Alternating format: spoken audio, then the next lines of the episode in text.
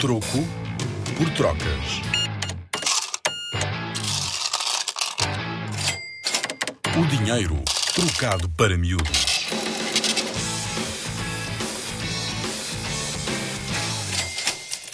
Será que os desenhos das moedas querem dizer alguma coisa? Ao longo da história do dinheiro, reis, rainhas, regentes, nobres, mercadores, presidentes, militares, papas, imperadores e governos. Ai, ufa! Puseram nas moedas símbolos como uma forma de deixarem a sua marca. Esta é a minha moeda.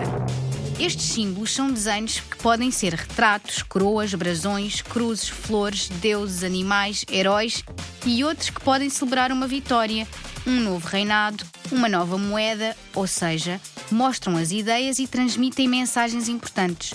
Por exemplo, o imperador romano Júlio César utilizou uma moeda de ouro, o Áureo de César, para comemorar uma vitória. Nela colocou desenhos e legendas que falavam da sua autoridade. Ao mesmo tempo, estes desenhos também eram uma forma de garantia do peso e do valor. É como se fossem um selo de autenticidade. Se reparares nas moedas que tens na carteira, não têm todos os mesmos desenhos, pois não? O que será que esses desenhos representam? Se pudesses fazer a tua própria moeda, que desenho escolherias? Com a Rádio Zig Zag e o Museu do Dinheiro, vem ouvir dinheiro como nunca o viste.